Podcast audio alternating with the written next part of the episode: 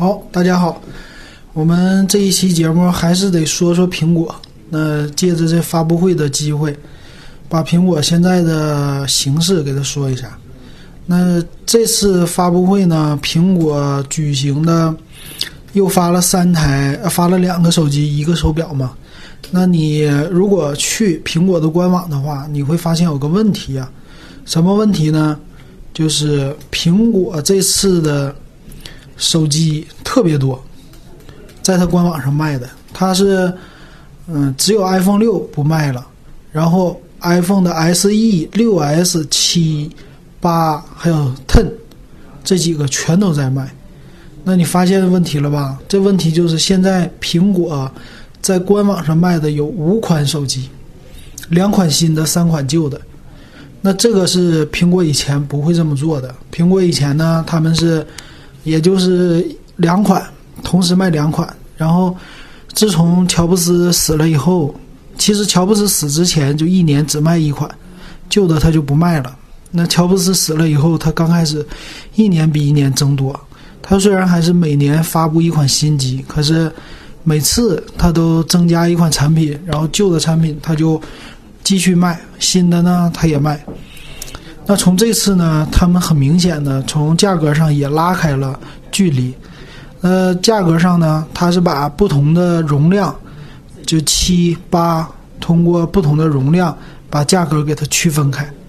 实际你按正常来说，你那八应该有三十二、六十四、一二八、二五六这么来分。可是现在它都拉开了，那为什么这么做呢？这个就和现在的苹果 CEO 库克有关系。那苹果的设计师是没变的，设计总监还是之前的和乔布斯合作的那个人，叫艾夫吧。所以他的设计风格没变，可是他的经营风格变了。那这个要跟库克的经营方式有关系。那库克以前是干嘛的呢？我在百度。找了一下，百度的百科里提到库克是九八年进苹果的。九八年进苹果之前，他是在 IBM 做了十二年，他负责的是北美和拉美的制造和分销，就 IBM 的 PC 部门。之后呢，他加入苹果，苹果做什么呢？就是做两千年以后，他做的是营业，就是销售及后端技术支持服务。之后。他零二到零五年做的就是营运、营运管理和销售，销售的是苹果电脑的业务。然后之后他一直做的都是属于销售这类的。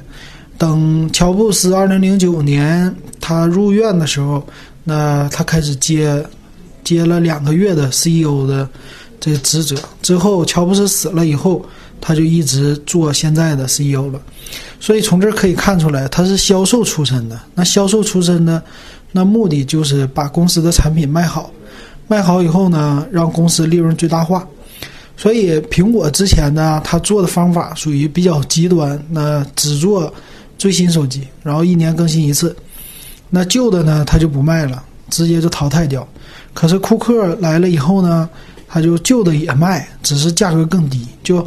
把苹果的入门的门槛拉得越来越低，现在是之前的 iPhone 六呢，是拉到了它官网是三千二，但实际拉到了两千五。可以说，就苹果的价位虽然是一款旧产品，但是整体把苹果的价位全拉低了。那这次 iPad 之前的 iPad 也是 iPad 现在的价格，之前都是每次发布会都是三零八八或者三二八八起。那现在的 iPad，你花个两千多就能买到很好 i iPad 了，所以整体的价位都变低了。虽然它销量上去了，但是利润的保证啊什么的，这些可以说就不会有太多的那个太大的和以前那种增长不一样了。所以它这种方式呢，就是属于销售主导。所以媒体呢就觉得现在苹果苹果变得和其他公司一样了，就做什么呢？用多款产品来占领更大的市场。它可以说是把之前的市场份额牢牢的它要锁定住。可是它这么做只是短期的，这么是有效果的。可是跟他们之前的方式已经改变了。所以苹果虽然还是呃苹果，但是已经不是以前的苹果了。这个苹果就开始慢慢的腐烂了，只是这个腐烂程度需要时间的。就一个大公司，他说有的媒体说逐渐走向平庸吧，这个大公司的创新呢，一点一点的都在下降。因为你看乔布斯那本书介绍的，乔布斯他们是虽然是一家很大的公司，但是呢，他们是产品为主导，而且只做精一两款产品，让他们的。注意力保持专注，所以只做一款就把这款产品做好，做的特别好。那他现在呢是，呃，做两款，同时做两款。你想一年，他 iPhone 八加上 iPhone Ten，这一年要出来两款手机，那 iPhone 八呢就变得一下子被比的很平庸了，对吧？那明年呢，他在做的也都是这种基础之上的小改进，小改进，改进不太大，逐渐的。他就产品越来越多的话，他要花更多精力维护，他就没有精力专注的做好一件事儿。所以，他的手机的这个技术虽然领先，但是一旦有什么新的创新，它很容易就被超过了。但是这时间不知道多少年，可能十年以后，嗯，有可能是这样的。那这就是苹果现在的问题。那它的产品线就。嗯，PC 现在 PC 很弱了。